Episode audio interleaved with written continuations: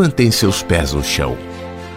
Que tipo de gravidade atrai seu corpo, seus movimentos, seus pensamentos para o centro da Terra? Quantas forças atraem seu caminho e fazem com que seus passos sigam nessa ou naquela direção? Mas há tantas direções. O que mantém sua mente no céu? Que tipo de força propulsiona suas ideias, suas perguntas, sua sede para onde não há limite?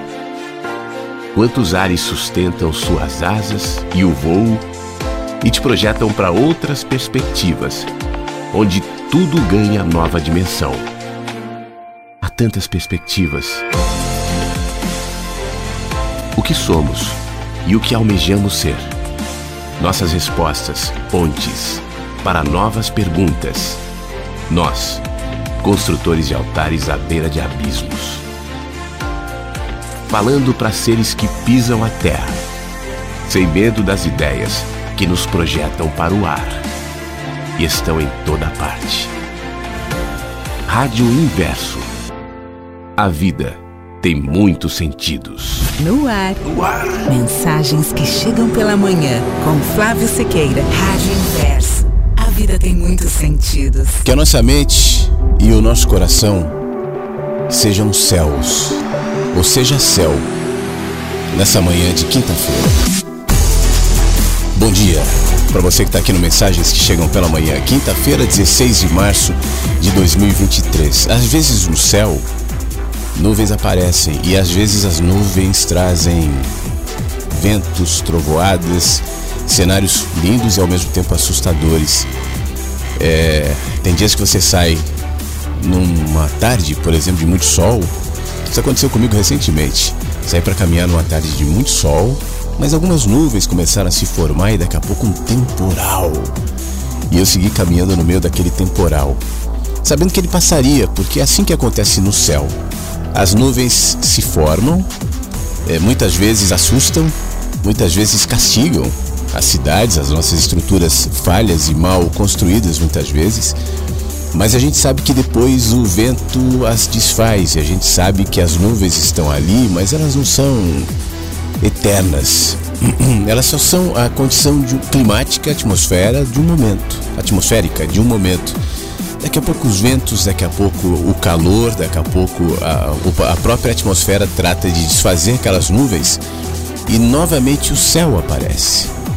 A nossa mente também, a nossa interioridade também, os nossos sentimentos também, às vezes por uma série de razões que nem nós mesmos conhecemos, ele se conecta a tantas nuvens, a tantos raios, e às vezes os raios machucam, às vezes os trovões assustam, às vezes a formação pesada daquelas cúmulos limbo, que são aquelas nuvens é, grandes, verticais, bem negras, os CBs perigosas. Qualquer avião, não importa o tamanho, desvia de um CB, porque é uma loucura, tem tudo lá, tem raio, tem gelo, tem chuva, tem ventos fortíssimos. Às vezes o CB vem, despeja no temporal e depois o CB desfaz. O que é importante? É a gente saber que isso é um CB e que isso não é o céu. É a gente saber que isso é a nuvem, mas não o céu. E se nós estivermos abertos a desfazer essas nuvens, e se a gente permitir que o vento sopre e devolva aquela imagem cristalina, pura, genuína do que de fato é o céu, então o nosso céu será mais bonito. Quando você decola num dia ruim, num dia nublado, num dia com nevoeiro, chuvoso, frio, e coloca a potência do avião e vai subindo. Né? Daqui a pouco você passa pelas nuvens e ao ultrapassá-las, turbulências, vento, até que depois você ultrapassa aquelas nuvens.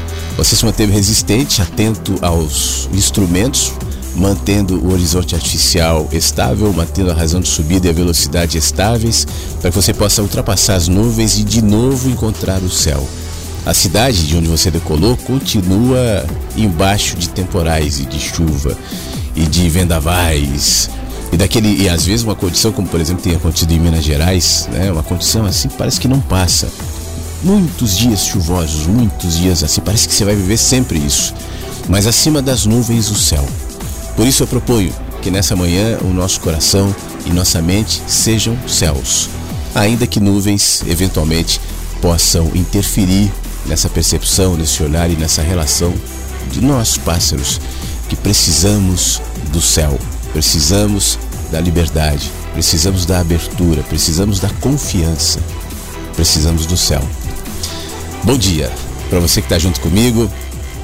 Quero interagir contigo aqui pelo nosso WhatsApp no 51992461960.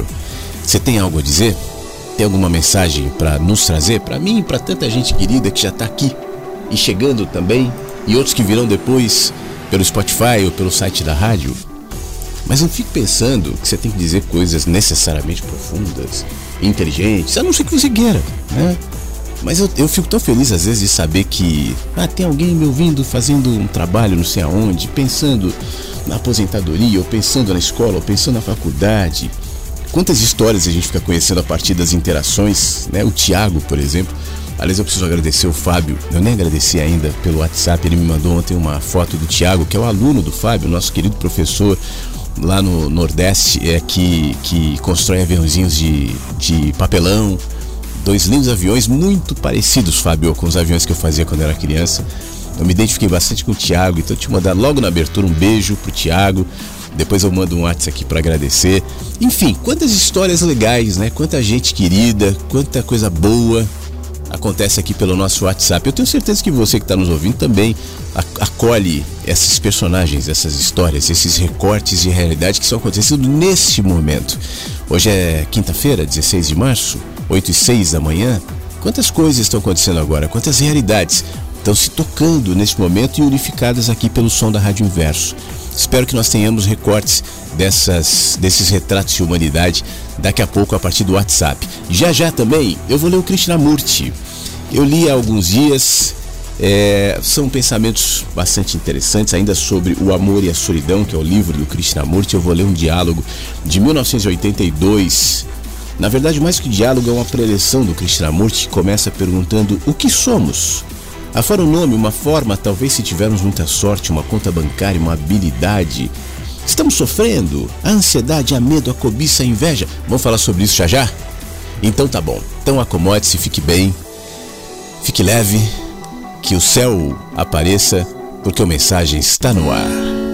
Do monastério ao meretrício, acusadora condenada, no parto ou no precipício Desculpa quer ser desculpada.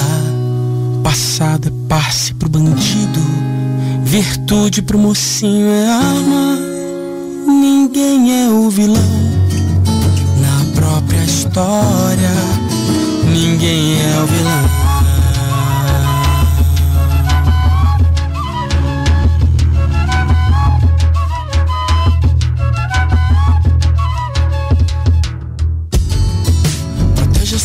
Vida e mente. Em nome da verdade mata. A água de narciso é turva. O caco do espelho é faca. Um homem sem defeito é morto. Pois quem se vê perfeito é farsa. Ninguém é o vilão. Na própria história, ninguém é o vilão. Ninguém é o vilão história, ninguém é o vilão.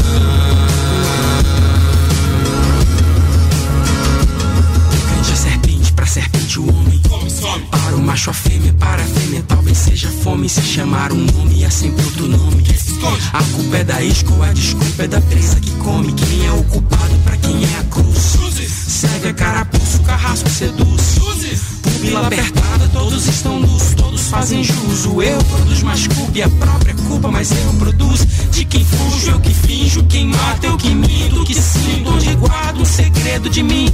Labirinto, juiz lá no banco dos réus, não deixa chaves nos céus. Mausoléu, mausoléu, o esgoto é que faz o rato, o rato é quem faz o esgoto. Deus que criaste primeiro a serpente ou o ovo, não fui eu, não fui eu, não fui eu, não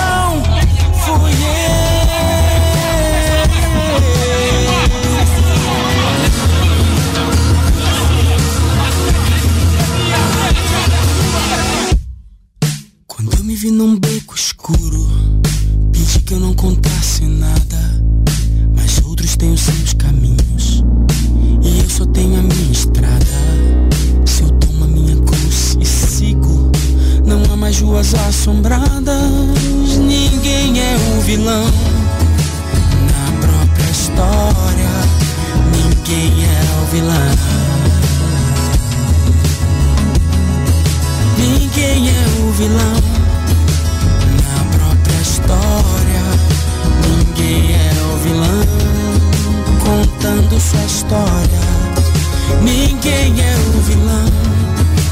Na própria história Ninguém é o vilão.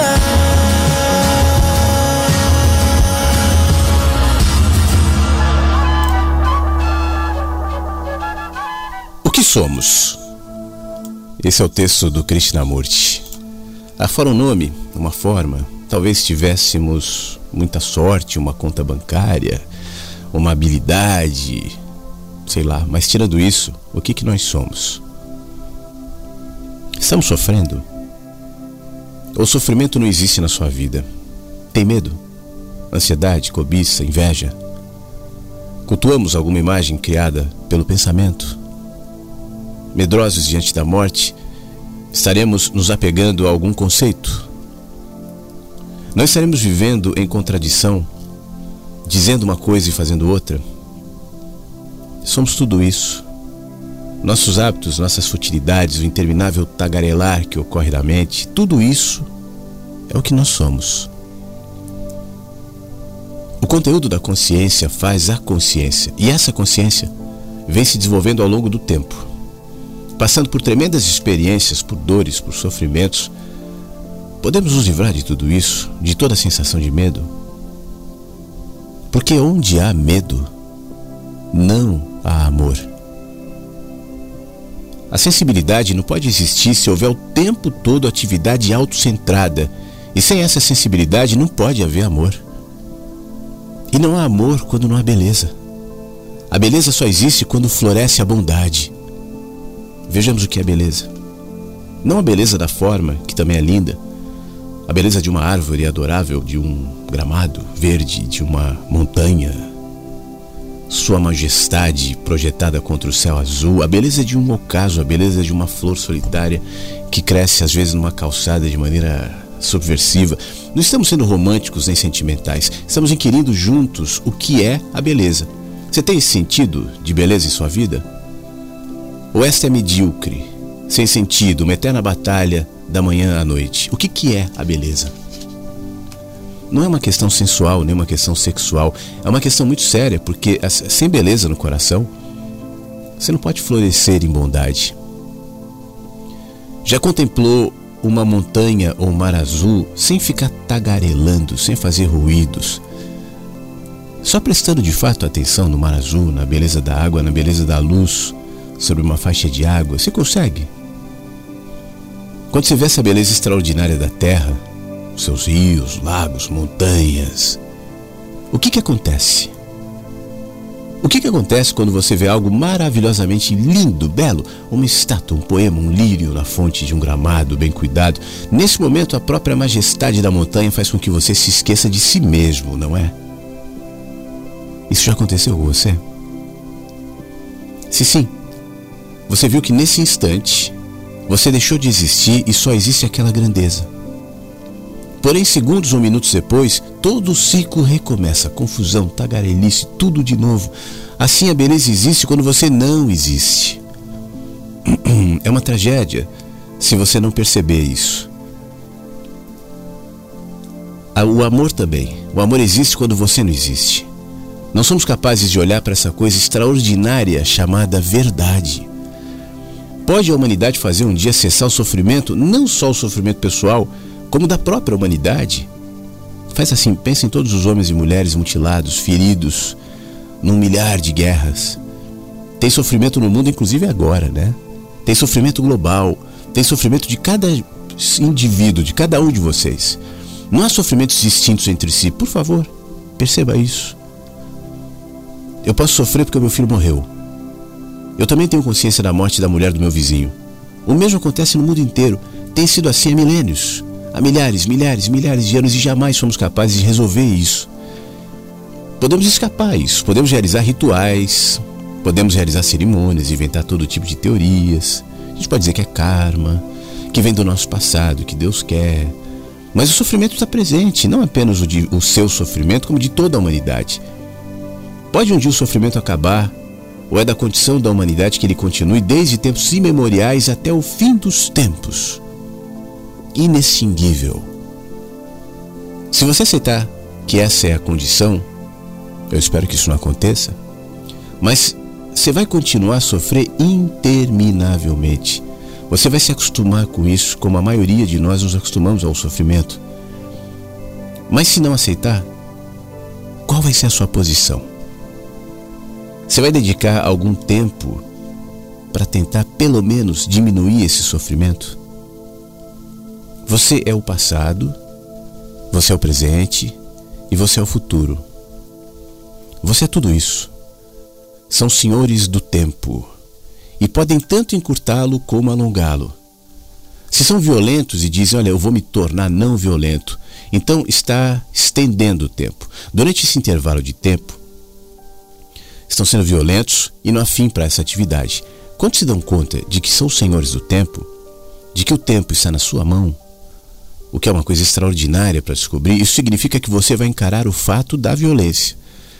Você não, você não vai procurar a não violência, mas encara o fato da violência e nessa observação não há nem o observador e nem todo o acúmulo do passado, há somente a pura observação. E aí não existe o tempo.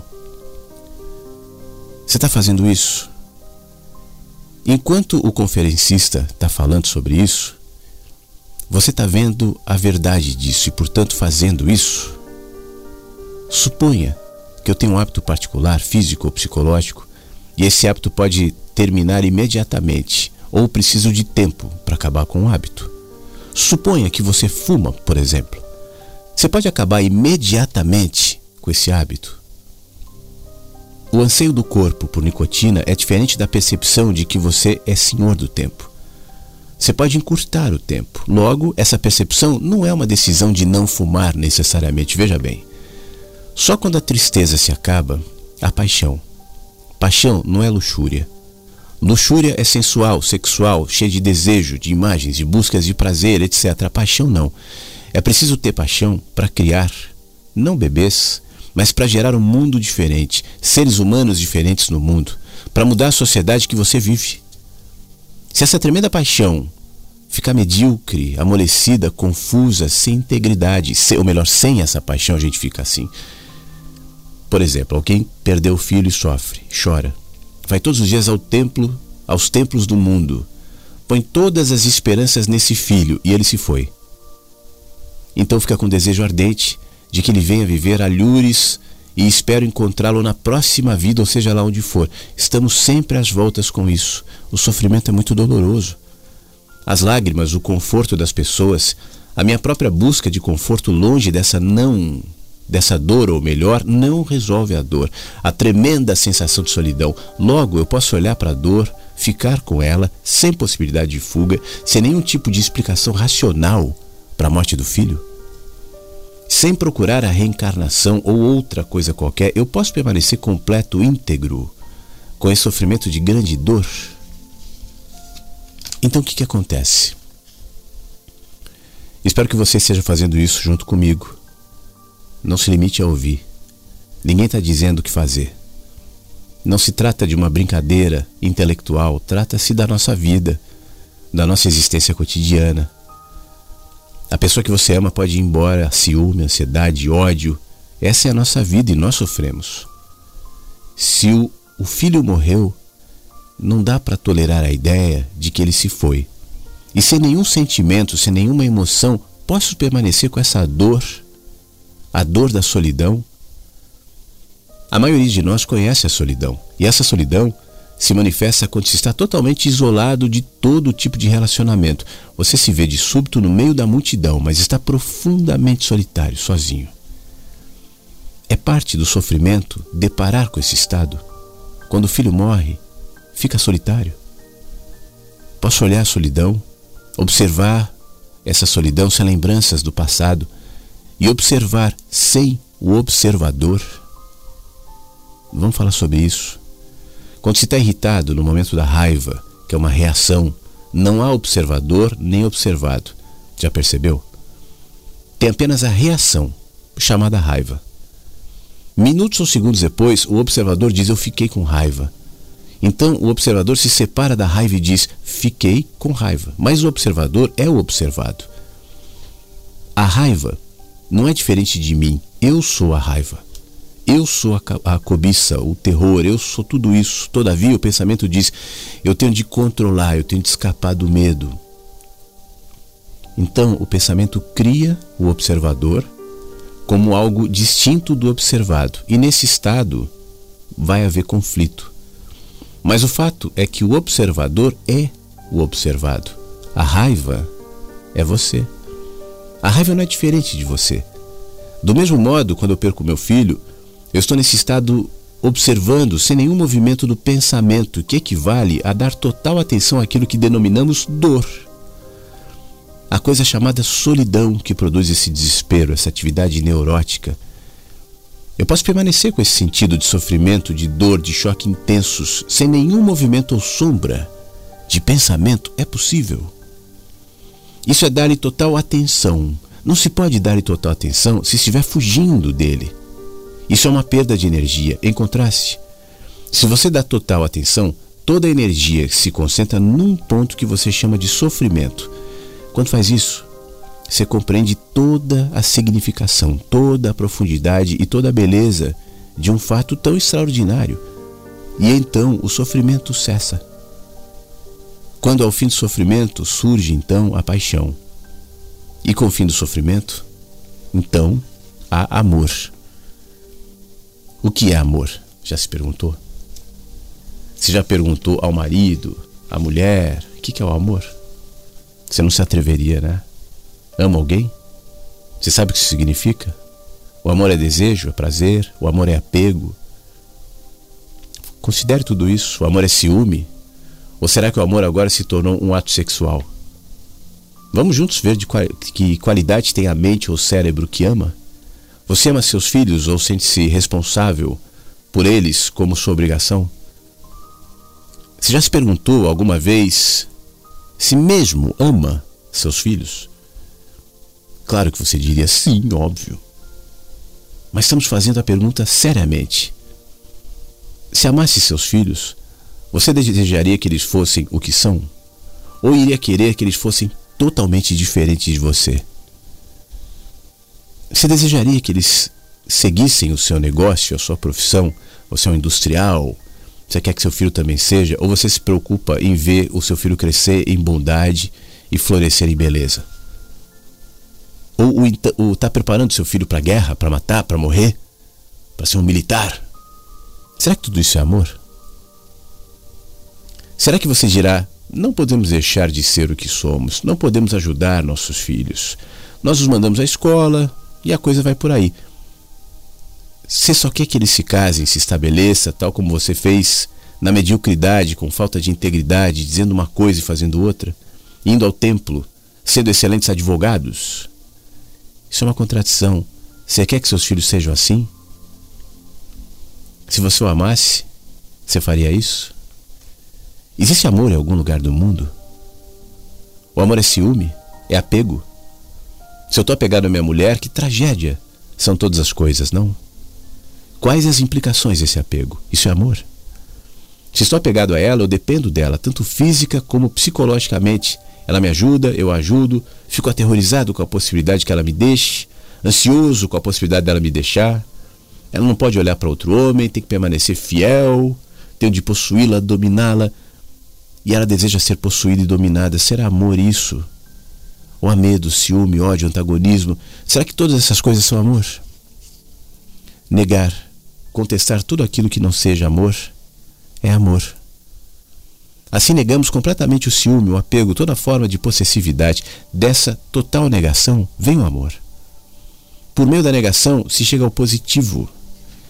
E o mais positivo é o amor. Uma das coisas mais estranhas acerca do amor é que se você ama, tudo que fizer vai ser correto. Quando tem amor, a ação é sempre correta, em qualquer circunstância. E quando há essa qualidade do amor, também há compaixão. Compaixão significa paixão por todos. A compaixão não pode existir, nem o amor, se se pertencer a alguma seita, um grupo ou qualquer outra religião organizada. A compaixão só vem quando nos libertamos de tudo isso. E essa compaixão tem sua própria inteligência ilimitada. Quando há amor, também há beleza. O amor e a compaixão, com a sua inteligência, são a verdade infinita.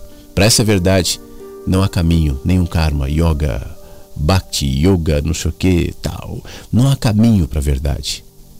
Somente quando há esse imenso sentido de compaixão que vem com a sensação, do, com a sensação, ou melhor, do sofrimento, então, nesse momento, aquilo que existe é a verdade. No livro sobre o amor e a solidão, Krishnamurti, aqui no Mensagens.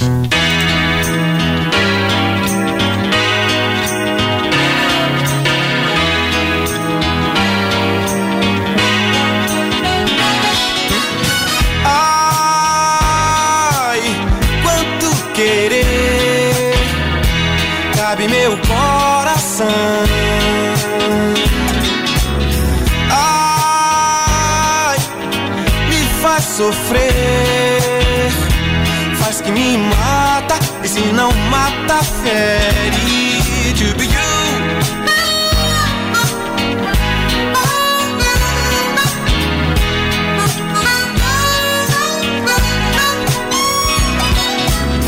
Vai sem me dizer.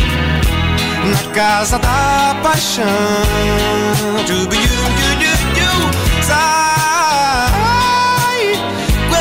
bem quer. Traz uma praga e me afaga a pele.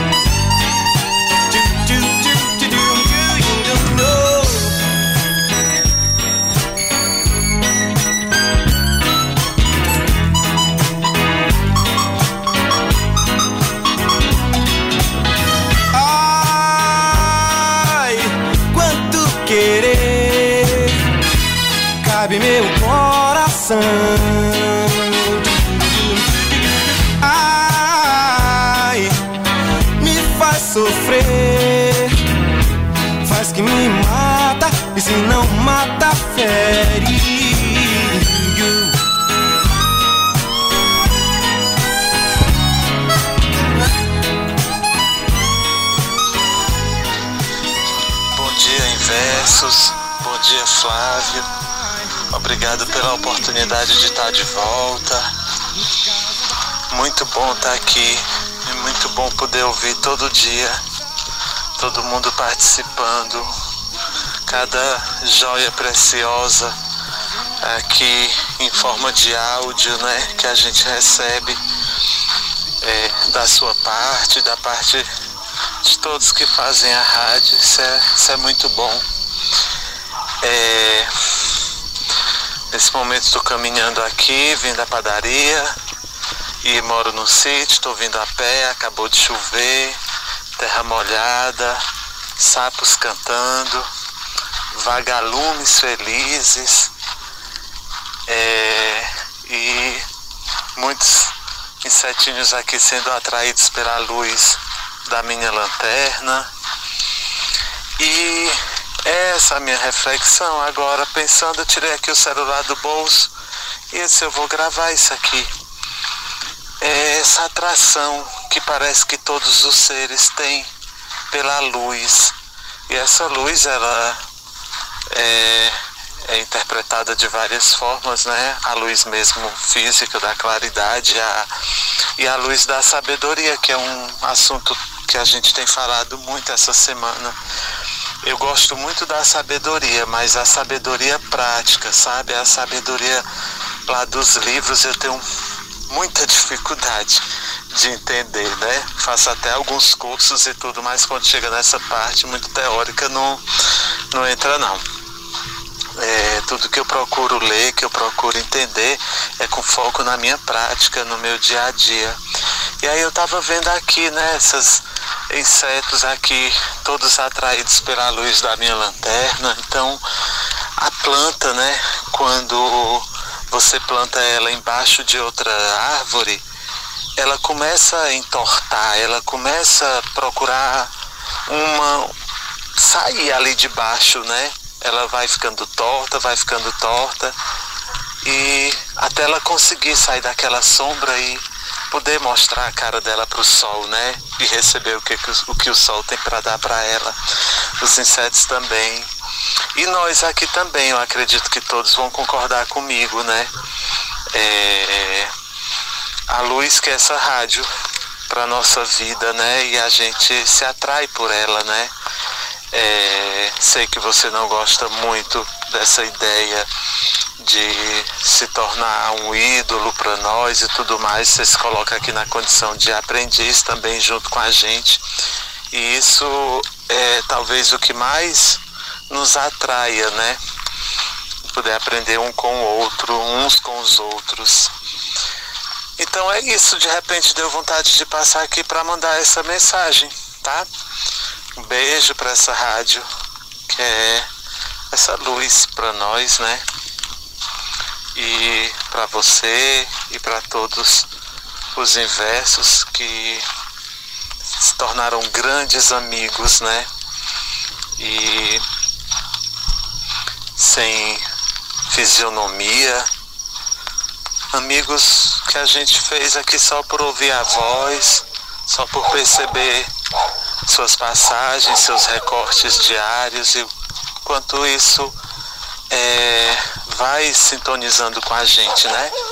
Então, um grande abraço e um bom dia para todos. Hoje, quinta-feira, espero estar ouvindo ao vivo. Não vou trabalhar, mas continuo aqui com a obra, né? Para os cachorrinhos e aguardando o pedreiro. Vamos lá então. Um dia feliz para todos. Fábio, meu amigo, muito obrigado. É, foi muito legal poder caminhar contigo, porque a gente está ouvindo o barulho dos seus passos, né? E enquanto você caminhava com a sua lanterna, eu não sei é, se todo mundo que está ouvindo, e, e, eu até aconselho isso, desenvolva atenção para perceber os sons que compõem o cenário do Fábio.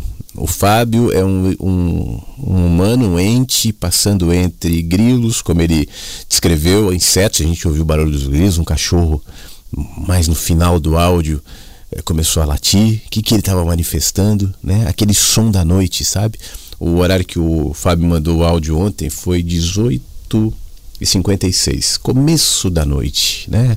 Aquele momento que o ar fica mais fresco, os insetos aparecem mais, os pássaros noturno, noturnos, e enquanto ele caminha, ele vai falando de sabedoria, ele vai falando de conexões, da importância da rádio e das pessoas que participam da rádio no, na vida dele. E aí eu estava me lembrando do texto do Krishnamurti que eu li agora há pouco, em relação ao sofrimento, em relação ao amor, e sobre essa habilidade que é um caminho a ser buscado da gente se dissolver no meio dos sentires, dos cenários, dos pensamentos, para que a gente se, realmente se conecte. E o que, que é essa dissolução? É não permitir que entre eu e o contexto, seja ele qual for, haja tanto pensamento, haja tanta ideia, haja tanta. Uh, sabe, tantos entraves, tanto peso, porque isso é uma construção baseada nas nossas experiências passadas, obviamente, né? muitas vezes no nosso medo, ressentimento, preconceito. Às vezes a gente projeta num cenário uma outra configuração, um outro cenário que nem mais faz parte daquele, mas aquele é intoxicado por um olhar que se manteve no passado. Né? E a proposta de se conectar em sabedoria com a vida é justamente esse observar tão citado no texto. Por isso eu te proponho sempre, quando você está aqui na rádio, para observar. É claro que nós não temos a imagem, Mas aqui na rádio nós temos um componente que eu acho mais legal que a imagem, que é a imaginação. E ela também é uma ferramenta de se conectar. Então você ouve alguém falar, você não sabe como é essa pessoa. Você ouve o Fábio e fala, como é que será que é o Fábio? Como é que será que é o, o Beto, a Cleo, a Marisete? Como é que é, né? Como é que são? Aí isso cria uma imagem. Como é que é essa caminhada do Fábio? Aí você imagina uma estrada e os passos. E os grilos. Aí você consegue ver uma pessoa solitária com uma lanterna gravando um áudio que vai chegar a muitas outras pessoas. Isso também traz muitas coisas, especialmente conexão. Conexão com o Fábio, conexão com esse momento, conexão com a mensagem que eventualmente ele traz. Porque o que nós precisamos não é de pensamentos entre nós e as realidades. E, e, bom, eu sempre faço essa ressalva, né? O pensamento tem seu lugar, eu não sou contra pensamento, a gente não é maniqueísta aqui. Então você está contra, não. Mas às vezes tem pensamento demais e é isso que atrapalha.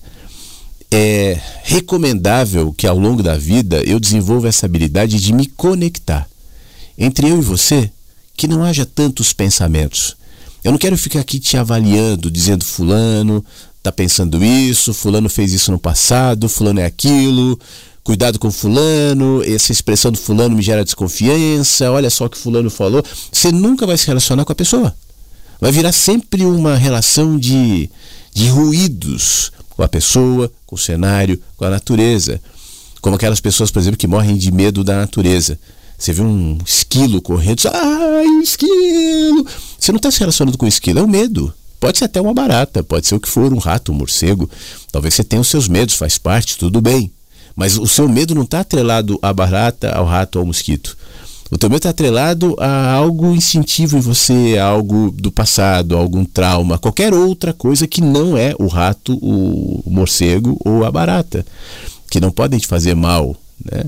Então, o ideal é que a gente faça isso, que a gente se relacione mesmo, de fato, diminuindo, se é, não é possível eliminar, mas que a gente diminua esses ruídos que se interpõem entre nós e o próximo, entre nós e os cenários, entre nós e os nossos próprios sentimentos, seja o sentimento de solidão, de tristeza, de raiva, de ódio, de amor, enfim, como descrito no texto do Krishnamurti. Se nós conseguirmos fazer isso, e eu acho que a, os animais são bons mestres nesse sentido, a gente está um pouquinho mais perto de de fato entender. E então seremos, ainda que iniciantes, mas sábios iniciantes, sábios iniciais, né? Quem sabe a gente não consegue fazer isso hoje, hein? Quem sabe ah, essa quinta-feira nos coloca como um exercício para que nas experiências cotidianas eu consiga me conectar, ao invés de colocar entre eu e a experiência tantos pensamentos. Você tá afim? Bom dia, seus lindos. Já tô mandando um áudio cedo porque eu quero falar sobre ontem. Programa estava maravilhoso. Eu queria ir no mercado, eu ia comprar umas coisas para tomar café. Então eu tomar café depois. E eu não conseguia ir no mercado, porque eu não queria parar de ouvir o, o programa. Cleo, porque você não colocou os fones não foi no mercado ouvindo o programa. Por que a Cleuzinha ainda não pagou a internet? Então eu não, não conseguia sair de casa, o programa tava muito bom. E eu tava louco pra tomar café. Aí eu, tá, agora vou ir, agora vou ir. Aí quando eu saí lá fora, tava um vento, um céu nublado, como tá hoje. Só que hoje tá mais fresquinho, o vento tá mais fresco, choveu ontem à noite. E um solzinho, assim, bem bem levinho por trás das nuvens. Ai, daí eu coloquei os fones e o Beto pediu Scorpions. Nossa! E aí eu sentei ouvindo Scorpions e gente, eu posso dizer para vocês, eu tive um momento de êxtase. Sabe? Aquela música, o vento, o céu. E aí eu fiz a pergunta: se eu pudesse estar fazendo qualquer coisa agora, o que eu estaria fazendo? E a resposta foi: eu estaria exatamente aqui, fazendo exatamente isso. Nossa, isso foi tão gostoso. Eu adorei todas as participações, mas eu quero comentar duas em especial. Eu não vou lembrar dos nomes, vocês me desculpem. Aquele que falou sobre o irmão que estava nervoso, que ia fazer o. ia fazer a carteira, renovar a carteira. Inclusive, quero saber como é que foi. Eu achei tão bonito aquilo, tão bonito. Ele fazer o chá. Cara, você fez um chá, um simples chá. Isso foi muito mais, sabe? Foi amor em forma de chá. Aí depois que você falou, eu me aquietei, respirei fundo e emanei energia de tranquilidade para todo mundo, sabe? Que eu sei que quando a gente é a tranquilidade, a gente proporciona a tranquilidade pro universo. E também aquele outro que falou que teve oito internações. Cara, brigadão por você hum, contar sua história na rádio. Isso me encheu de esperança, sabe? Porque parece que uma pessoa que passou por oito internações, que ela não vai conseguir sair do vício, sabe? E você tá bem, você saiu, eu adorei sua, sua história, adorei saber do sol. E ontem falamos muito sobre consciência. Alguém falou: Ah, eu acho que o mar tem consciência, eu acho que o sol tem consciência. Sim, eu acho que a consciência do mar, do sol, das estrelas é muito melhor que a nossa. Um beijo para todos. Muito obrigado, Cléo. Eu não sei dizer se é melhor ou se é pior. É, porque eu acho que todos são fragmentos de consciência, né, que se manifestam em alguma medida. Mas quando você comenta sobre o Eduardo, que falou do irmão que vai tirar carta de motorista, e do Erasmo, que falou sobre as internações, é porque você se conectou com as histórias deles. Mais do que isso, você se conectou com eles. Eu acho isso uma das coisas mais legais da, das participações aqui. É, essa situação das pessoas se conectarem, né? estarem ligadas umas às outras, e aí fazem o que você descreveu, emanam a, a, a calma, a alegria. Eu acredito muito nessa nessa função aqui da rádio também, dessa emanação entre os que ouvem, sabe? É, acredito, acho que a gente vai se conectando aqui na medida em que a gente é, promove a atenção. É o que eu falo sempre aqui. Quando eu sento nessa cadeira, às vezes eu tenho problemas, tenho situações que eu tenho que resolver, às vezes minha mente está inquieta, né? às vezes eu tenho que sair do ar e resolver um monte de coisa, às vezes eu, antes de entrar no ar estou resolvendo tal, mas eu procuro nesse momento estar tá desligado de tudo isso e ligado justamente nessa emanação, nessa atenção que eu sei que você e tantos outros dedicam a esse tempo que nós temos aqui. E tudo que a gente dedica atenção cresce em consciência, vive, se torna real, inclusive a relação entre as pessoas aqui. Então, muito obrigado por compartilhar esse, esse olhar, esse pensamento e essa, mais do que isso, esse sentimento em relação às participações aqui do programa. Tá bom, Cléo? Bom dia, Flávio Versos.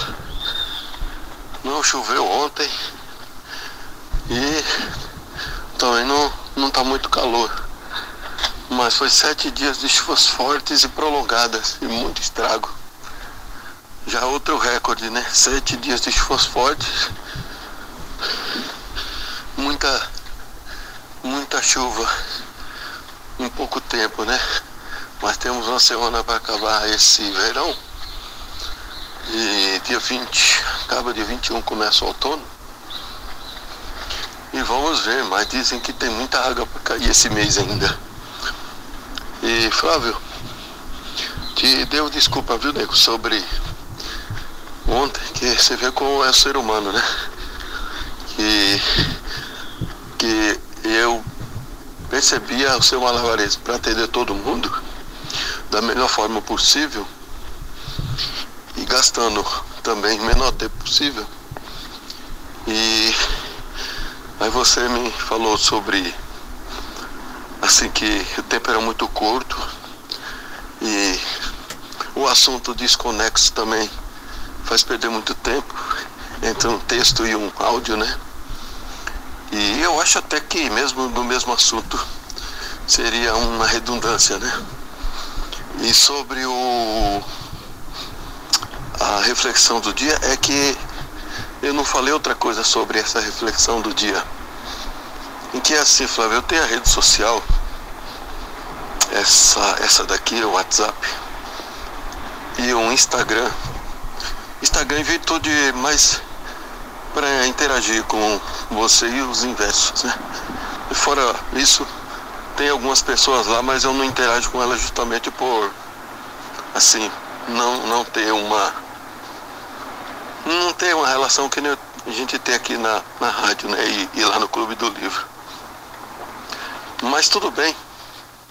O ser humano é, luta em aceitar o seu erro, mas o, a gente tem que aceitar. E, e eu não. Essas coisas que eu compartilho são jogar pérolas aos porcos, né? Então aí, por isso que na rádio eu achei um espaço assim mais adequado para isso, onde há uma receptividade, né? Porque o pessoa, algumas poucas pessoas que eu tenho contato direto, elas, elas reagem legal a, a de alguma forma aos as reflexões. Né? E ontem mesmo a, a minha mãe cobrou posição política minha e, e até religiosa, vejam só. Que eu tenho que acreditar em Deus e ter uma religião, eu tenho que acreditar na política e sim ter um partido e um político. Vejam só. Já pensou eu aqui se declarando, agora eu tenho uma religião, sou cristão, católico, acredito em Deus. Ou oh, sou do PT, vou votar no Lula. E olha, vocês votem também, viu? E vocês entrem, arrumam uma religião e acreditem em Deus, senão vocês vão queimar no fogo do inferno para sempre. Já pensou, amigo? E só que depois ela ela ficou meio assim e eu falei, eu entendo a senhora, mas eu, eu, eu sou desse jeito. Ela falou, mas você é muito radical. Eu falei, bom, eu, quem está cobrando é a senhora. É, quem, a senhora que está fazendo essa cobrança, eu estou entendendo lado da senhora. Assim como eu entendo 99 ou mais por cento das pessoas com quem convivo, com quem me relaciono.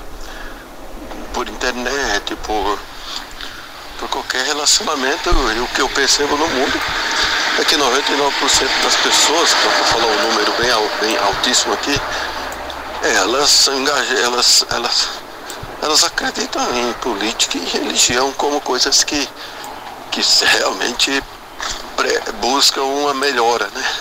Quando tudo, em grande, em grandíssima parte, é um jogo de interesse, né? Mas tudo bem. É, já estou acostumado a levar essas porradas mesmo. E de boa. Assim, acho até interessante, né? É, como se diz lá na, na minha terra, pessoal, eu acho é graça. Valeu, Flávio. Uma boa quinta para todos. Fiquem todos na paz. Muito obrigado, Beto. Um abraço para você, tá bom? Eu acho que vai chegar uma hora em que as pessoas vão entender que religião e espiritualidade não necessariamente são a mesma coisa. E também vão entender que a religião não necessariamente é boa e também não necessariamente é má, né? Assim como a política também. É, são vários olhares e percepções em relação ao que nós reconhecemos como política, mas que não deixa de ser uma expressão institucional de algo que é maior do que a política institucional, que é a política de fato. Essa que nós, no dia a dia, praticamos ao conviver em sociedade. Todos nós somos seres diretamente políticos. Já falamos sobre isso várias vezes aqui no, no programa, inclusive, e daí a necessidade da criação de instituições que representem a política com P maiúsculo, essa que nasce conosco, a religião da mesma maneira. A gente está estudando no Clube do Livro, né, Beto? O Beto participa também, todos os dias tem muitos debates lá, eu mando áudios todas as manhãs especialmente olhando para essa questão da religião, que é a proposta do livro do Rubem Alves, que a gente está estudando, que é a religião, e acho que está sendo colocado desde o começo dentro desse enquadramento, né? A religião como uma manifestação cultural e como tal não deve ser combatida. É, eu acho que o problema do fanatismo não necessariamente é aquele que é atrelado à crença a alguma religião. O problema é o fanatismo, seja o que crê ou seja o que combate. Tanto uma posição quanto outra sendo dentro do enquadramento fanatismo, são ruins, na minha opinião, porque o problema não é a religião ou a não religião. Eu posso ter religião ou eu posso não ter religião, e está tudo bem. A religião como um fenômeno cultural. Agora, o fanatismo daquele que quer que todo mundo faça parte da sua religião e que ela catequize o mundo inteiro, aí começa a virar um problema. E tem aqueles também que é, é, ostentam a sua descrença como um dogma. E isso vira fanatismo também. O problema é o fanatismo né? não é religião propriamente. Então sejamos abertos, simples, tranquilos, entendendo o que cada um quer dizer. Eu tenho muita dificuldade de ouvir com maus, maus ouvidos, eu ia falar ouvir com maus olhos, mas ouvir com maus ouvidos, ouvir com maus olhos, o conselho de uma mãe dizendo a um filho, olha, tenha religião, creia em Deus, porque não é isso que ela está dizendo. Né? Ela está usando essas palavras para dizer, poxa, eu quero que você seja mais amoroso, eu quero que você vá para algum lugar depois que você morrer, eu me preocupo com a sua salvação. Ela está ali na linguagem dela, no olhar dela, com as crenças dela, o amor, né, a preocupação com aquele filho, no caso. É, eu, eu já contei essas histórias aqui. Eu venho de uma família, por parte de mãe, muito religiosa, muito evangélica. As minhas tias queridas, é, já todas de idade, muito fervorosas na, na coisa da, da crença evangélica tal. E a minha mãe que saía meio fora disso, a minha mãe, ela fica meio naquele limbo ali e tal. E a minha mãe fala: Eu não sei o que dizer a elas, eu não aguento mais. Uma vez, eu contei isso aqui, eu acho. A minha tia frequentava aquela igreja do Valdomiro Santiago. E eu não sei se você já viu na televisão ele fica suando, né? Ele é um animador de auditório, fica lá falando, suando. E aí, quando a pessoa sobe no palco, ele limpa aquele suor e dá aquele pano para a pessoa, como se aquele pano representasse um pano abençoado tal. E minha tia veio com um paninho desse para minha mãe. a minha mãe, o que, que eu faço? A mãe agradece, pega, não vai é, descumprir uma coisa que ela fez com tanto amor. Ela acredita nesse paninho. Depois você lava, né? Lava, usa de pano de chão tal, mas não, não desrespeita a, a, a o que ela está carregando. É, é importante a gente enxergar o que está para além daquela atitude imediata que é venha para a religião. A religião, como eu disse, é uma manifestação cultural. Por isso tem tantas religiões, tem religiões de matriz africanas, tem as orientais, tem as ocidentais, a judaico-cristã, a islâmica, tem tantos olhares, tem tantas crenças. Hoje mesmo no Clube do Livro a gente falava sobre a quantidade de entendimentos e variações dentro do próprio cristianismo, que teoricamente teria que ser um só mas são mais de 3 mil experiências cristãs instituídas né, em religiões. Então a gente sempre está tratando de nós mesmos. Quando a gente fala de religião, de fé, a gente está falando de seres humanos. Saber acolher isso também é um movimento de sabedoria. O Beto pediu uma música, então vamos ouvir. Losing My Religion, do R.E.M. E na sequência eu volto, tem mais participações aqui no nosso 51992461960. Espero que você esteja bem. Esses são mensagens que chegam pela manhã. Oh,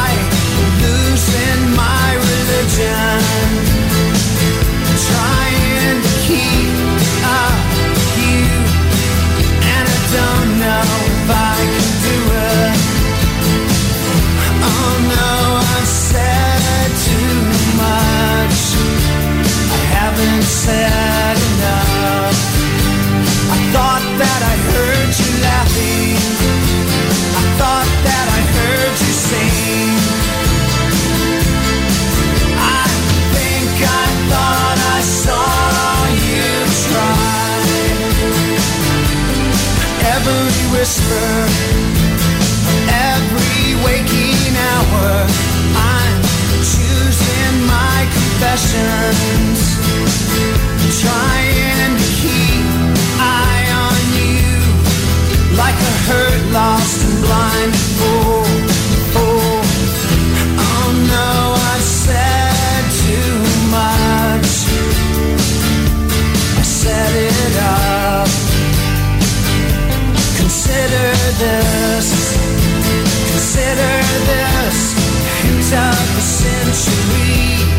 consider this a slip that brought me to my knees pale. What if all these fantasies come flailing around? Now I've said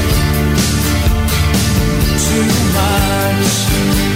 I thought that I heard.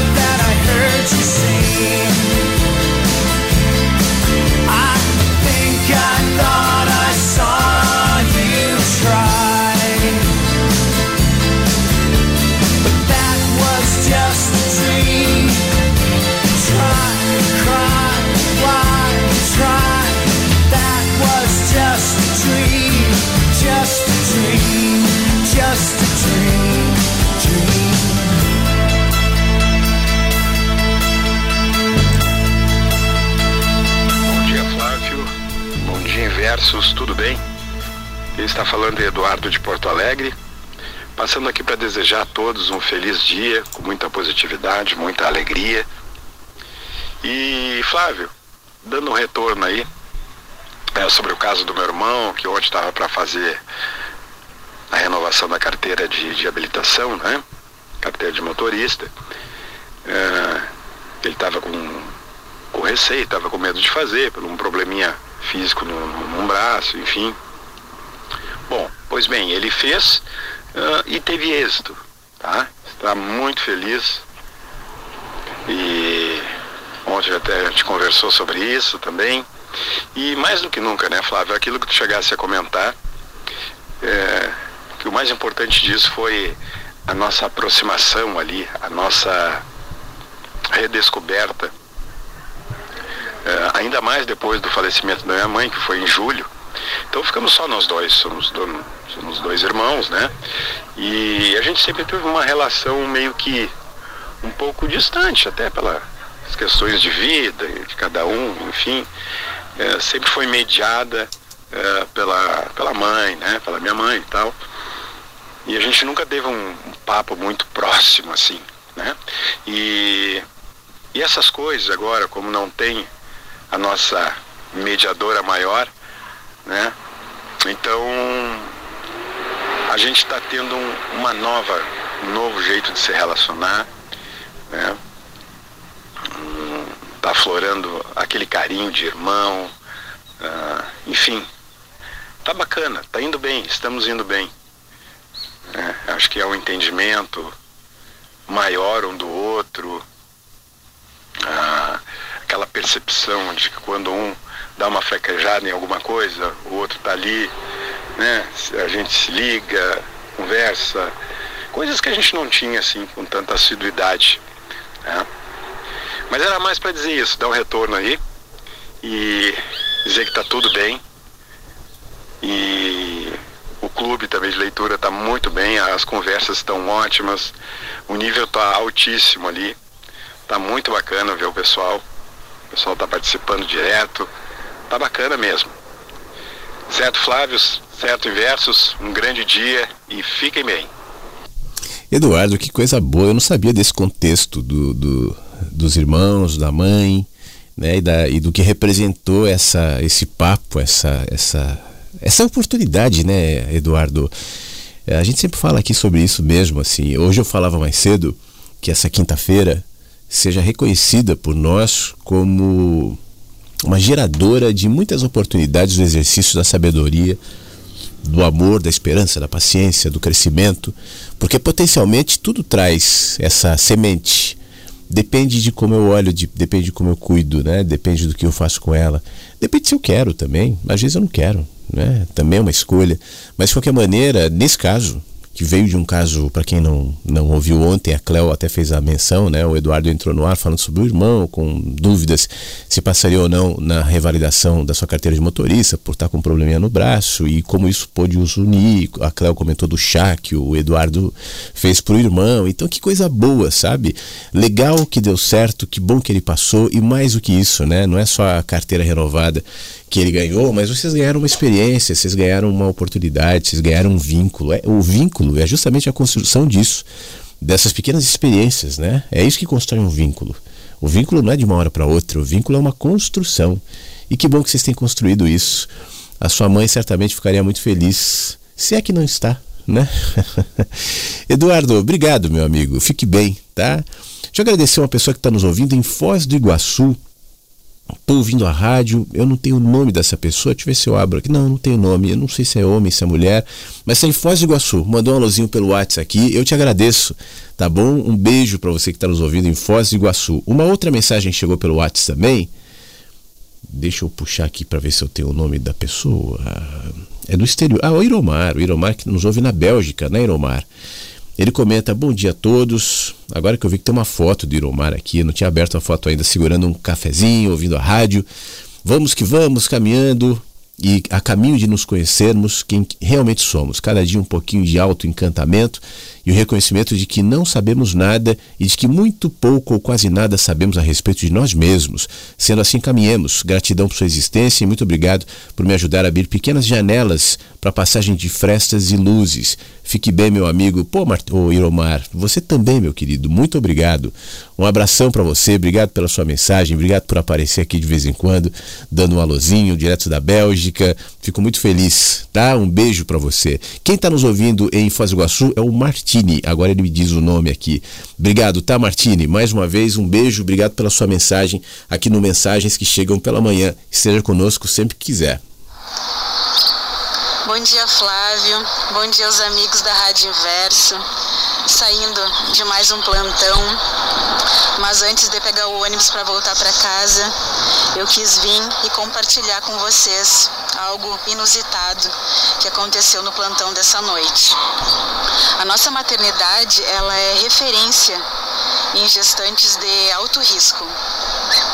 E devido a isso, algumas gestantes acabam ficando muito tempo internadas. Como é o caso dessa paciente, ela faz mais de um mês que ela está internada. E devido a problemas clínicos e psiquiátricos, junto da que comprometem a sua gestação. E não tem como né, uma paciente ficar tanto tempo internada e não se desenvolver uma amizade, um carinho. E como a gente costuma dizer, a paciente já é de casa. E, e ela acaba entrando e saindo a hora que ela quer da sala ali da, da equipe da enfermagem. E foi uma dessas visitas à, à nossa sala que ela, que ela viu ali as meninas se organizando para pedir um lanche na noite. As meninas uh, estavam se organizando para pedir açaí. E ela ouviu e ela disse assim: Ah, eu adoro açaí. Que saudade de açaí.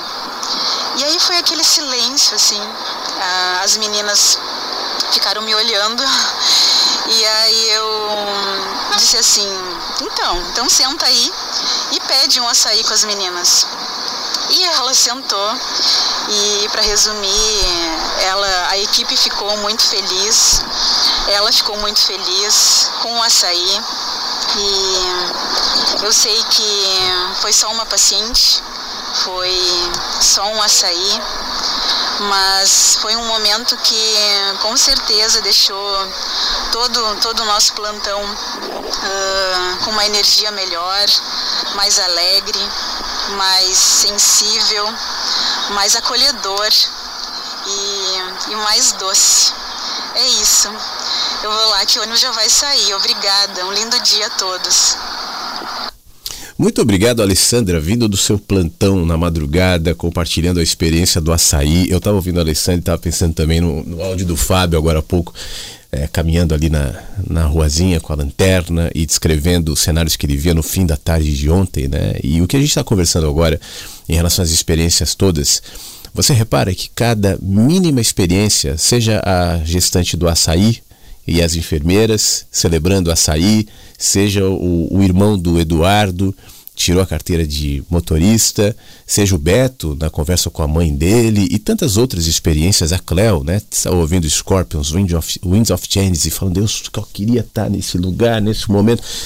São retratos de cotidiano. Nenhuma dessas histórias carregam, acho que você vai me entender, nada de alarido, de extraordinário. São histórias do cotidiano. Mas são essas histórias do cotidiano que têm o potencial de nos conectar. Desde que nós nos conectemos a elas. A paciente do açaí que a Alessandra contou agora, ah, tá bom. O que, que eu tenho a ver que você gosta de açaí? Volta lá para sua cama. Tem gente que faz isso. Ou então tá, tá, pega um açaí aí, tudo bem. É só um açaí, né? É só uma pessoa que está ali, enfim. Mas nunca é só. É sempre uma experiência humana e como eu dizia agora há pouco, os vínculos se constroem justamente dessas experiências humanas e na medida que a gente se conecta a elas. Eu estava falando mais cedo aqui, não sei se você já estava aqui, sobre a, a, a complicação de entre as experiências humanas você colocar tanto ruído, sabe? Tanto pensamento, tanto conceito, tanto preconceito, tanta ideia, tanta.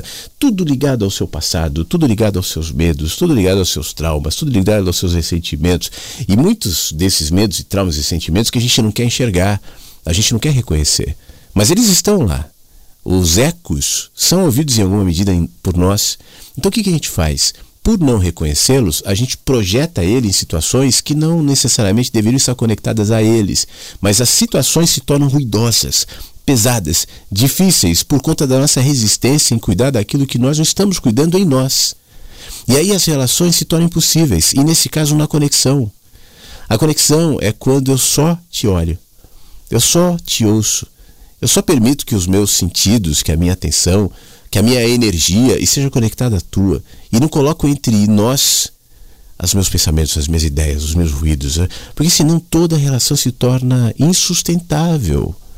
Que nós aprendamos a nos relacionar com a vida assim diminuindo. Eu sei que nem sempre é possível, eu sei que muitas vezes todos nós temos os nossos conceitos, nossos pensamentos, nossas dores, tudo bem, mas vamos tentar diminuir isso, vamos tentar quietar isso para que a gente possa ver de fato o outro, a outra, a coisa, o, o gesto, o acontecimento, porque é nisso que nós nos conectamos. Então, obrigado, Alessandra, por trazer para nós uma experiência de conexão aqui no Mensagens. Obrigado, Egli, também nos ouvindo, dizendo que está um sol lindo em Minas. Krishnamurti, lucidez rara e de tão simples e óbvio que ele disse, se torna complicado para quem não consegue ver o óbvio com simplicidade. Grande mestre. Verdade, Egli, às vezes o que é. Às vezes não, eu acredito na, na verdade da simplicidade. Quando a gente quer complicar demais e construir com muitas ideias e teses e palavras e labirintos, isso pode alegrar a nossa mente, o nosso ego, a nossa arrogância, mas não vai atingir o ponto da simplicidade. A simplicidade está conectada à, à sabedoria. Né? Eu preciso passar pela simplicidade, eu preciso fazer as pazes com a simplicidade para que então eu tenha acesso à sabedoria. Obrigado, Egli. Bom dia, Flávio. Bom dia, Inversos. Feliz quinta-feira, hein? Espero que todos estejam bem. Aqui é o Anderson por São Carlos. Hoje, pelo começo do programa, você falou sobre alçar o céu, né? Falou sobre o céu, esteja no céu, né? Ontem à tarde, na hora que eu retornei do almoço pro meu trabalho, eu, eu acho que foi antes. Sei que foi ontem. Os pensamentos acabam se misturando com a idade, hein? E aí eu vi uma borboleta grande alçando voo, né? E ela voou alto, assim, tipo uns 20, 30 metros de altura, coisa que eu nunca vi borboleta voar, né? E aí, ao infinito do céu, eu observei o urubu, Aí observando o urubu, eu observei outro urubu e vi um gavião e vi uma ave diferente também. Aí fiquei curioso em querer saber que ave que era e ela passeou por sob minha cabeça e eu percebi que era um gavião de outra espécie também, entendeu? Gavião branco por baixo, prateado, né? e o outro era um carcará. E aí eu fiquei pensando comigo, né? Como que pode, né? O, o céu é infinito, né? O céu cabe um monte de um monte de seres, né? E só naquele micro olhar ali eu eu fiquei na reflexão, né? Pensando, né? E aí a hora que eu voltei o olhar para a terra, eu vi um, um carro, uma caminhonetinha, né? Vindo toda queimada, pintura assim, falei, nossa, ó, como que é o tempo, né? O tempo corrói, né? E não é que a pessoa que estava dirigindo é um entregador de, de uma cidade próxima aqui de Ribeirão Preto, né? Que a gente trocou uma ideia um tempo atrás, né? E ficou alguma coisa assim da gente, da, do nosso papo, do que a gente conversou, né? Sobre vida, sobre humanidade, né? Sobre ser humano, né? E aí ele chegou e falou assim, me deu a mão, e aí, tudo bem, né? Eu olhei bem para ele, sabe aquela pessoa que não é estranha, mas ao mesmo tempo é um pouco, né? E aí eu falei, nossa, cara, agora eu lembrei, ah, vim entregar sacola, né? Então eu falei, putz, como que, que, a, que a vida é infinita, né? Eu tava aqui observando o céu e agora chegou o cara, né? E aí eu acabei comentando com ele sobre ao salvou, né? Sobre o céu, né? E aí ele falou, é isso aí mesmo, né? A, a vida tá sempre em movimento, né? É, é sobre isso a reflexão de hoje, hein? E hoje eu dei uma mexida no quintal aqui, tem um, uma lenha parada, né? E as abelhas urupuá atacou o cabelo aqui, hein? Os dread tá tudo cheio de urupuá, hein? Agora tem que tirar, hein? Feliz quinta-feira, fiquem todos bem. Desculpa pelo áudio longo aí, hein? Imagina, Anderson, muito obrigado. Boa sorte aí na retirada das abelhas do dread. É, você disse que eu estava olhando para o céu, vendo a borboleta e o urubu, né? Pensando quanta vida tem aí. Isso acho que você não vê também, né? Quantos é, ácaros, quantos seres microscópicos que você não consegue observar. Você sabia que um ser humano carrega no seu corpo aproximadamente 40 trilhões de micróbios é mais ou menos o número das nossas células. Tem aproximadamente 40 trilhões de seres vivos dentro de você. Você é um universo. É engraçado você pensar isso, né? Pega um desses micróbios que vivem em você. Pra gente, esses micróbios são insignificantes, a gente nem consegue enxergá-los. Mas para ele próprio, não. A vida do micróbio é a vida do micróbio. O micróbio é o micróbio.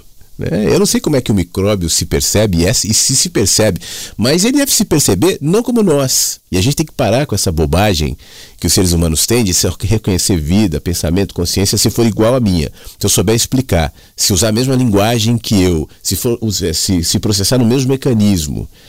Na medida em que eu entendo que há vários níveis de consciência, de entendimento e de autopercepção, eu amplio a minha relação, inclusive, com os seres vivos, inclusive esses trilhões que me habitam. Quem sabe nós não somos micróbios também que vivem nesse organismo chamado Terra e alguém diz, olha, há não sei quantos bilhões, bilhões na verdade, de seres humanos habitando em seu organismo e a Terra não percebe. O macro se projeta no micro.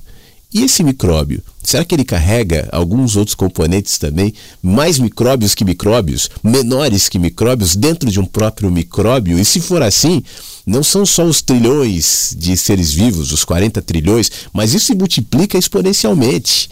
Para onde a gente enxergar, para onde nós tivermos olhos para ver, seja no micro, seja no macro, a vida é interminável. E o que é isso? Essa manifestação incrível que a gente chama de vida, que se coloca no micróbio, em mim, no Anderson, em todos, nos planetas, na terra, no mar, na água. Isso é muita coisa, né? Se ao mesmo tempo isso pode nos deixar tonto, porque não tem fim, por outro traz muito significado para os pequenos encontros, porque também são encontros de vida. Em tudo há manifestação de vida e em toda a vida há consciência. Muito obrigado, Anderson. Bom dia para vocês, Marcos Cleto, diretamente do Jacarezinho, Paraná. Eu dei risada agora aqui, é, ouvindo você falar aí do, do, paninho sagrado do Valdemiro. E quando eu vi também a primeira vez, né, falei, ah, vou dar uma olhada, ver o que, tantas pessoas vê nesse, nesse cara e tal. E ele tava, foi numa ocasião que alguém tava pedindo uma benção, agradecendo uma benção, e ele esfregou o paninho na testa e deu para a pessoa. Eu fiquei pensando, pô, mas por que o cara não deu um paninho limpo, um guardanapo limpo para a pessoa? Teve que sujar o guardanapo e dar para a pessoa. Aí continuei assistindo e vi que aquele paninho era um, como se fosse o, o suor do cara, como se fosse algo que iria ser um, algo que iria resolver o problema, ia, ia resolver o milagre da pessoa. Aí eu comecei a ver o absurdo, né? Que as pessoas acreditam que o suor do cara vai, vai, vai curar, vai sarar e vai resolver. E, e é engraçado que eles criticam, né? O pessoal da religião católica que, que são idólatras, né, idolatram barros e eles não conseguem enxergar que idolatra o ser humano igual a eles. E eu dei risada aqui, né? Porque eu achei engraçado, depois pega o paninho faz de pano de chão. Né, é bem isso mesmo, mas só para relatar aí, mandar um abraço para todos os, os inversos e os ouvintes aí. Marcos Cleto, diretamente de Jacarezinho. E vamos que vamos. Boa quinta para vocês. Muito obrigado, Marco. Um grande abraço para você. Boa quinta-feira também. Nós somos aprisionados é, pelo nosso medo, pelas nossas dificuldades, pela nossa insegurança, pela nossa ignorância. Tudo isso é algema. Né? O trabalho aqui da rádio sempre é diminuir, em alguma medida, e dentro do possível, porque ninguém é totalmente livre, a gente vive em sistemas, enfim a gente faz concessões né, o tempo inteiro, mas é poder eh, analisar essa condição que nos aprisiona e nos torna seres manipuláveis. Por que, que religiões como essa do Valdomiro e, e outras parecidas dão muito certo no Brasil, por exemplo, na África também? É, esse, esse povo não cresce em, em lugares onde o, a cultura é mais desenvolvida, o, a renda é mais distribuída. Por que, que é interessante manter as pessoas dentro desse nível de escassez, de opressão, de ignorância, de falta de acesso à educação? Porque essa massa é muito manipulável, né? E os que mantêm a massa se alimentam dessa manipulação. Então é interessante para alguns sistemas religiosos, políticos, ou você acha que políticos, como nós tivemos nessa última eleição presidencial, de dois populistas trazendo medo, medo, medo, medo, um dizendo que o outro ia terminar o mundo, né? Se elegeriam na base da falta total de propostas de ambos. Somente nesse conceito da democracia, do comunismo tal, se nós fôssemos minimamente racionais. Né? Isso vai, pelo, pelo menos por um bom tempo, essa condição no Brasil vai se perpetuar. Porque não se investe nunca por exemplo, na educação. Quando a gente fala em educação no Brasil, a gente fala eu construí não sei quantas escolas, eu mandei para a faculdade. Isso não é educação. O Brasil continua sendo um dos países menos desenvolvidos em, em educação. Está lá entre os últimos na, nos levantamentos mundiais, apesar do extremo nível de grana que é colocado na educação. Por que esse contraste? Não é coisa desse governo, do anterior, do anterior, é coisa de muitas décadas no Brasil. Por quê? Existe uma indústria que inclui pastores como esse que a gente descreveu, que inclui bancos, que inclui consumismo, que inclui populistas, que só se sustentam nessa base. Se a gente começa a jogar a luz sobre aquilo que hoje é mantido de maneira intencional na ignorância, se o país começa a se desenvolver como um país minimamente equilibrado, minimamente justo, minimamente que se preocupa de fato em trabalho, em dar emprego, em fazer com que as pessoas produzam, então, se houvesse essa preocupação genuína, e aí não cabe a uma pessoa também, eu não estou aqui culpando ninguém, não é? Este presidente, aquele presidente, eu estou falando de um sistema né, totalmente corrompido e totalmente viciado nessa situação e por isso mesmo tão junto. Você falou do Valdomiro. Valdomiro era um dos apoiadores do Bolsonaro, junto ali. Você, viu o papel da igreja evangélica de Valdomiro, Malafaia, Macedo, na eleição do Bolsonaro. E daqui a pouco eles vão ser amigos do Lula também. É só uma questão de pouquíssimo tempo, porque essas, essa, esses poderes andam muito juntos. Não é ideologia, não é fé em alguma coisa, é fé neles próprios e o povo como massa. E o povo como, se não me engano, é Ortega y Gasset que fala sobre o povo como carvão nessa coisa da, da massa. Eu acho que é do homem massa do Ortega y Gasset. O povo é carvão que mantém essa máquina trabalhando. Então eu preciso pegar esse carvão e jogar ali para queimar, para manter a máquina a vapor funcionando. Caso contrário, se o povo não quiser ser carvão, a máquina não funciona. Eu vou ter que reinventar essa sociedade. Eu considero a atitude mais rebelde e subversiva hoje não é a crítica propriamente a esse ou aquele sistema político, a essa ou aquela pessoa política, a essa ou aquela religião porque eu posso me opor a uma e aí vou, vou, vou, entrar em outra. Eu posso achar que esse sistema é péssimo e o outro vai se corromper porque eu, eu como ente, como ser humano, como, como humanidade, como povo, eu estou corrompido. Ontem eu estava pensando nisso. Ontem eu estava pensando na questão das injustiças, né? E por algumas razões eu estava me lembrando dessa história. os, a, a, na maioria das pessoas não se indignam com a injustiça propriamente.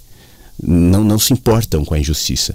O que as pessoas se importam é com a injustiça cometida para elas. Caso contrário, se elas tivessem condições de reverter isso, elas se colocariam na posição daquele que pratica a injustiça, para então se vingar. O problema não é a injustiça, o problema é que a injustiça é comigo. Mas se eu puder praticar injustiça com outro, será uma maravilha. Infelizmente, essa cultura disseminada de maneira objetiva, às vezes de maneira um pouco mais subjetiva, mas que infelizmente se conecta a essa falta de percepção, de educação do povo mesmo, né? O, o, o Valdomiro e situações como essas que você descreveu são apenas sintomas de uma situação que é muito mais profunda, infelizmente, e que atinge muita gente. Bom dia, Inversos. É a Maristela. E eu estou aqui ouvindo o programa e ouvi a história do. A história não, a, a passagem ali do Fábio, né? E que você comentou que a gente desperta a imaginação ouvindo ah, conforme a pessoa vai falando, onde ele está, ouvindo os barulhos. E eu me lembrei que eu, há muito tempo atrás, ouvi uma novela no rádio e, e era bem isso, sabe? Os barulhos é, que eles iam é, narrando a história e aquela imaginação que você ia fazendo né, na sua cabeça. E eu nunca mais me esqueci da, daquilo, sabe? Foi uma só, um, um, um, tempo, mas ficou gravado na minha mente. E agora, ouvindo a rádio e as histórias que o pessoal conta, né? Tem o, o rapaz também que vai pro ponto lá do, do ônibus trabalhar e os barulhos, e a gente fica ali imaginando, né? É, o que está acontecendo, né? A paisagem. E é muito bacana, realmente é muito bacana, nos faz é, viajar. E também é, me lembrei que ontem, né, o que foi está sendo colocado aí, que eu saí para comprar um, algumas coisinhas aqui para os meus brigadeiros de bicicleta, estava nublado à tarde, bem fresquinho. E eu estava ontem não muito boa, meio aborrecida, e daí eu saio, eu gosto de tomar vento, de, de andar de bicicleta, né?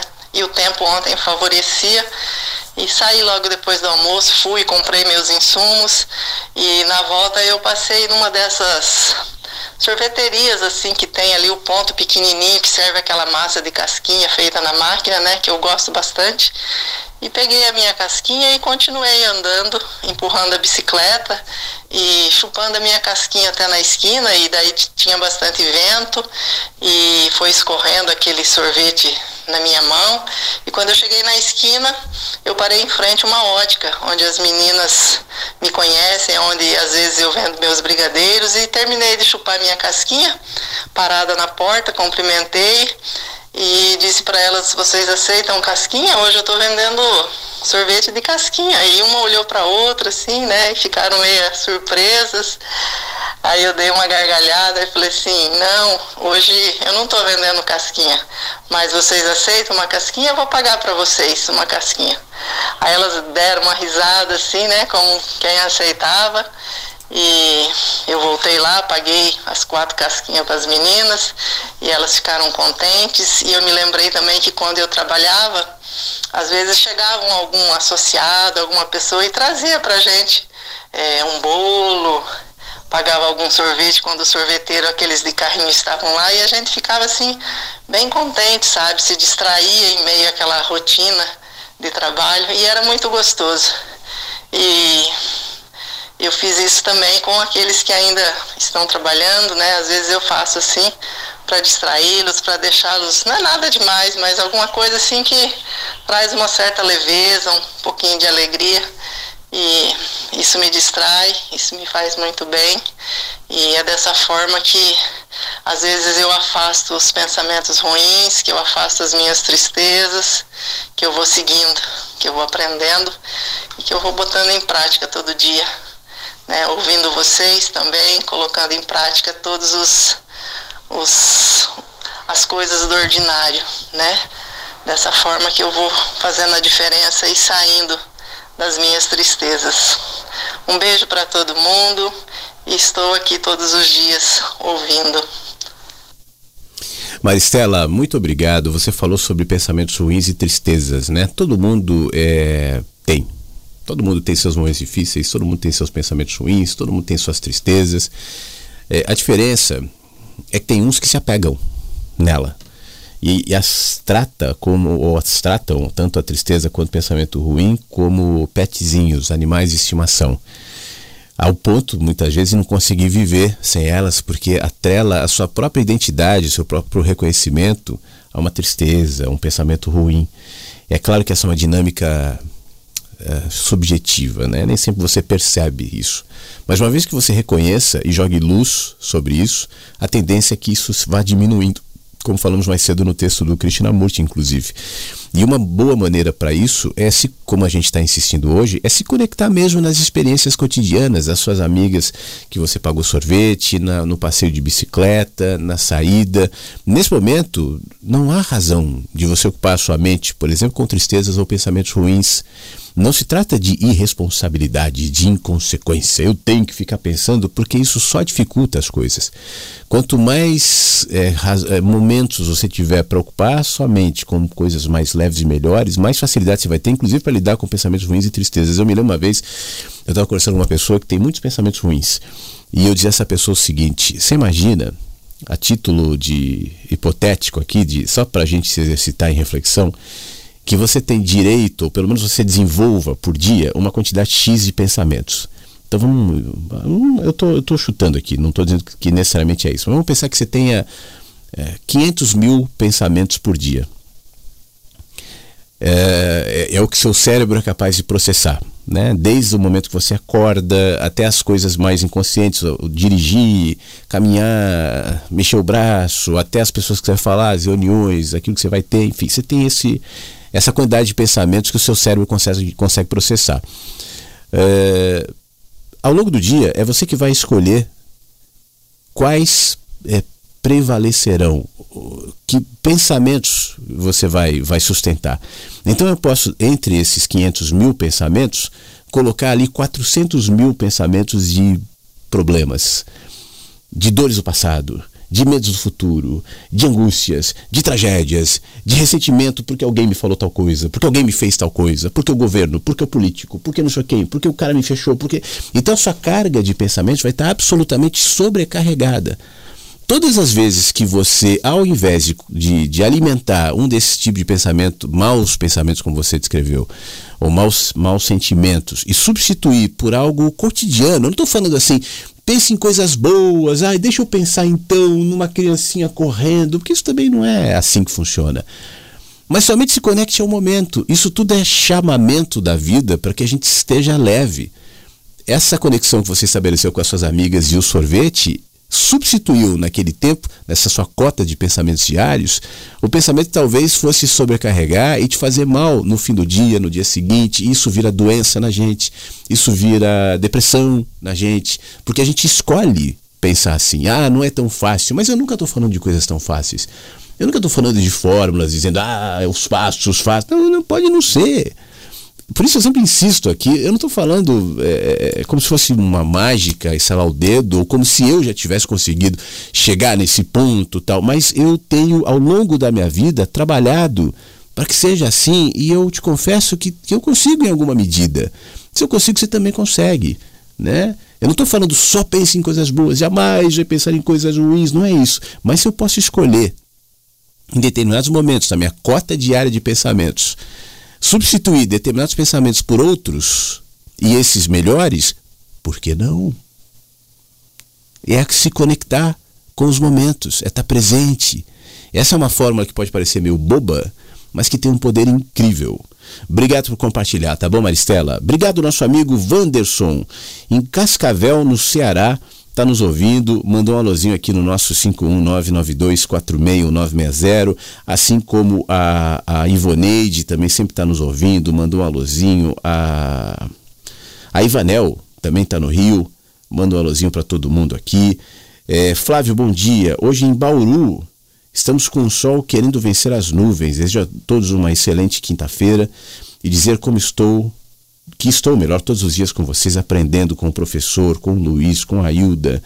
Todos, enfim, sempre trazem mensagens sem intenções de serem filosóficas, mas tão profundas. Muito obrigado Pô, que coisa boa. Deixa eu ver quem. A Lilian que nos mandou essa mensagem. Ela mandou logo no comecinho do programa, mas está chegando agora. Lilian, obrigado saber que você está conectada com a gente. Obrigado por compartilhar o seu olhar aí direto de Bauru, tá bom?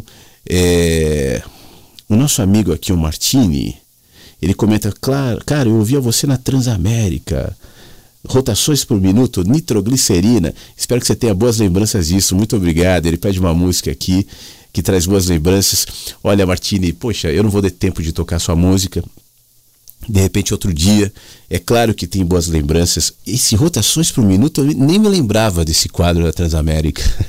Mas o Nitroglicerina eu me lembro muito. O Nitroglicerina era no programa de rock que tocava, que era todas as noites. Então eu fazia nesse tempo o, o Martini, eu fazia o helicóptero da Transamérica, que era o Transrepórter. Então eu voava sobre São Paulo das, eu acho que era das 7 às 8 da noite, né, nesse horário que era de Voz do Brasil, que na rádio não, não passava. E eu praticamente apresentava o programa junto com a Gi, que ficava no estúdio, e a gente trocava papo, eu do helicóptero e ela do, do estúdio. Aí eu pousava às, às 8, 8 e pouquinho no Campo de Marte, é, eu me lembro que às vezes eu dava uma caminhadinha lá no aeroporto, eu adorava caminhar ali atrás. Antigamente era mais fácil você caminhar pelos aeroportos, tal, ter acesso aos lugares. É, tinha uns quero-quero, eu me lembro daquela barulho da noite. É, todo aeroporto é um, é um, lugar assim meio de muito campo, né? mesmo dentro da cidade, mas é um contraste com o movimento da cidade, por isso eu gostava tanto de estar lá. E aí eu chegava na rádio pouquinho antes de entrar no ar, às 10, e eu ia jantar no ar. Então eu pedi um estrogonofe não podia comer no estúdio, mas eu dava um jeito e ali, no cantinho, ou passava no McDonald's mesmo, às vezes não dava tempo, e levava para comer no estúdio. E eu me lembro da, do prazer de ouvir aquelas músicas, aquela programação é, no rádio. Eu vivi muitas coisas legais, assim, muitos, muitas experiências que eu, que eu sinto saudade. E uma delas é a Transamérica, o Nitroglicerina, grandes amigos, alguns amigos até hoje. Então, poxa vida, que bom saber que você é desse tempo aí. Obrigado por me dizer, fiquei feliz, tá bom? Obrigado, Henrique. Tô aqui, tô ouvindo a rádio. Obrigado, Henrique. Grande abraço para você. A Hilda foi citada? Ela tá aí. Passando para desejar um ótimo dia a todos, desse jardim lindo. Tô aqui trabalhando, ouvindo você e cada áudio que só acrescenta. Um beijo a todos, nos diz a Hilda. Muito obrigado, Hilda. Um beijo para você também. Obrigado pela sua mensagem. Obrigado, Anderson, também, que mandou aqui um sopa cósmica. É, deixa eu ver se eu li todo mundo. O Ivoneide eu já li, né? Já, que nos ouve de São Luís do Maranhão. É, foi todo mundo. Então tá bom. Obrigado, tá? Me desculpa às vezes não poder tocar música. Eu até fiquei de tocar uma música hoje também do, do pessoal lá do Clube do Livro. Ontem sugeriu uma música, eu falei, ah, vou tocar amanhã na rádio e tal. E não acabei não conseguindo, não deu tempo. Mas de repente eu toco amanhã, tá?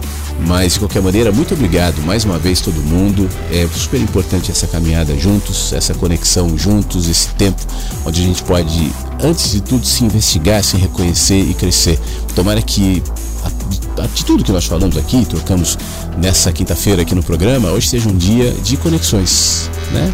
Conexões. Se conecte com a experiência da vida. A vida está se manifestando em tudo nos cenários que você vê na cidade movimentada, nas pessoas dentro de um carro, no congestionamento, no meio de uma avenida cheia, no campo, na, na estrada, na árvore, no pássaro, nas borboletas, nas abelhas, o cabelo do, do Anderson, em tudo, né? em você especialmente. Tente aquietar um pouco esse excesso de pensamentos, de estímulos, porque nós somos o tempo inteiro colocados nessa dimensão de ruídos, de estímulos, esse vício né, de celular, de internet, o tempo inteiro. Tenta quietar um pouquinho para que você possa se conectar não com a vida artificial, estimulada pela tecnologia, mas com a vida de fato, essa que te habita. Porque uma vez que assim seja, você se conectará com as pessoas e com todas as manifestações de sabedoria que são espalhadas pelo caminho.